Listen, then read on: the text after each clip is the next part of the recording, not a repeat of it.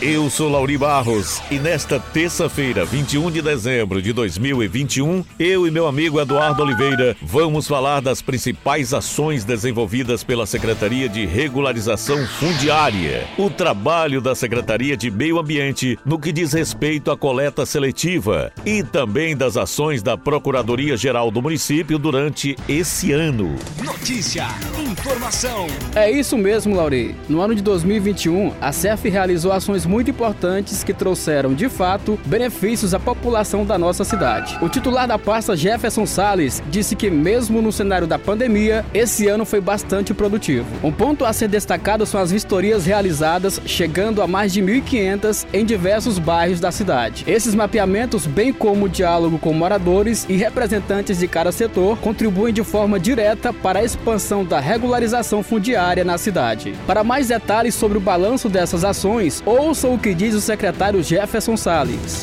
A coleta seletiva né, foi um dos primeiros passos dentro da Secretaria de Meio Ambiente quando nós assumimos lá em início da gestão do prefeito, né, há seis anos, né, e junto com a secretária Rosa Arruda. Como nós como trabalho inicial dentro da secretaria nessa área foi o plano de gestão de resíduos sólidos do município, né? Esse que foi construído em 2017, 2018, com implantação em 2018. Porém, desde desde 2017 a gente já vem praticando e aí a gente junto com a, a parceria com a associação de catadores a gente é, iniciou a coleta e fomos progredindo.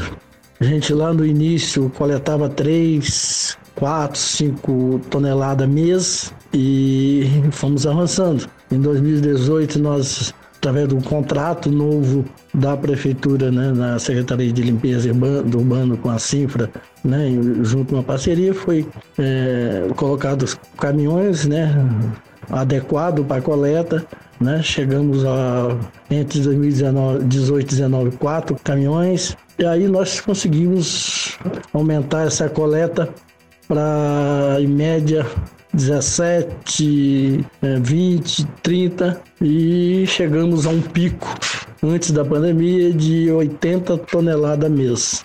Já durante a pandemia, né, em 2020, nós tivemos uma redução dos caminhões, uma troca de contrato, né? E aí a gente reduziu um pouco essa quantidade de, de, de materiais no qual a gente fez o ano passado e este ano, em média 40 toneladas mês. E chegamos aí o total de esse ano de quase 500 toneladas, né? praticamente 500 toneladas. E olha, gente, no que diz respeito à coleta seletiva, esse ano deve fechar com quase 500 toneladas de materiais recicláveis. A coleta dos recicláveis é realizada pela Secretaria Municipal de Limpeza Pública, com logística na empresa MB Limpeza urbana. Os resíduos são encaminhados para Ascamari, contemplando direta e indiretamente cerca de 250 famílias. Esse projeto foi implantado em 2017, com os pontos de entrega voluntária, mas de forma geral, no estilo porta em porta, começou em setembro de 2018.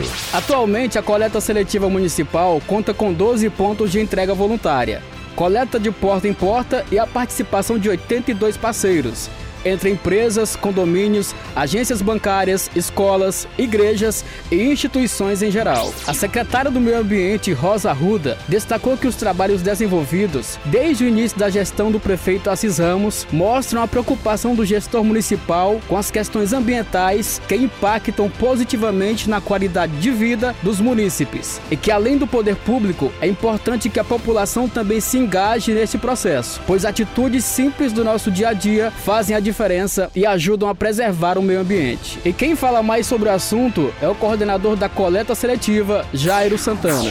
A coleta seletiva né, foi um dos primeiros passos dentro da Secretaria de Meio Ambiente quando nós assumimos lá em início da gestão do prefeito, né, há seis anos, né, e junto com a secretária Rosa Arruda. Como nós como trabalho inicial dentro da secretaria nessa área foi o plano de gestão de resíduos sólidos do município, né? Esse que foi construído em 2017, 2018, com implantação em 2018. Porém, desde desde 2017 a gente já vem praticando e aí a gente junto com a, a parceria com a associação de catadores a gente é, iniciou a coleta e fomos progredindo. A gente lá no início coletava 3, 4, 5 toneladas mês e fomos avançando. Em 2018 nós através de um contrato novo da prefeitura, né, na Secretaria de Limpeza do Urbano com a Cifra, né, junto com uma parceria, foi é, colocados caminhões, né, adequado para coleta, né, chegamos a entre 2018 e 2019 quatro caminhões e aí nós conseguimos aumentar essa coleta para em média 17, 20, 30 e chegamos a um pico antes da pandemia de 80 toneladas mês. Já no que diz respeito à Procuradoria-Geral do município, o referido órgão desempenhou papel fundamental na regulamentação dos mecanismos de enfrentamento à Covid-19, com edições de decretos para traçar a atuação de órgãos e entidades locais. Outro ponto importante é a comunicação e o relacionamento institucional estabelecido ao longo do ano com a imprensa, representantes classistas e órgãos como a Câmara de Vereadores, Ministério Público Estadual, Federal e do Trabalho Trabalho, Judiciário Estadual, Federal e do Trabalho e Tribunais de Contas, com o objetivo de tornar os processos mais transparentes com participação ativa de órgãos fiscalizadores. Outra ação de destaque foi a celebração de acordo judicial com o Ministério Público do Trabalho e Ministério Público Estadual para resolver a questão dos concursados, convocando-os e possibilitando a desoneração do município em mais de 3 milhões em multas, advindas da inadimplência da gestão passada. A PGM é um órgão vinculado à Prefeitura de Imperatriz, que presta assistência e assessoria jurídica ao chefe do Executivo no desempenho de suas funções e atua na defesa dos interesses e direitos do município, bem como a coordenação e centralização, bem como a coordenação e centralização dos processos licitatórios. Quem fala mais sobre o assunto é a Procuradora-Geral do município, Alessandra Belfort.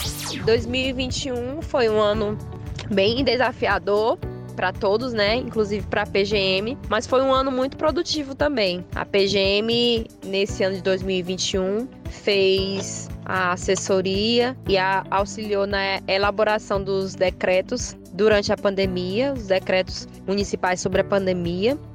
Em relação às demandas, foram muitas demandas judiciais, né? É, que nós defendemos o município judicialmente e extrajudicialmente, envolvendo todas as pastas, principalmente a saúde e a educação.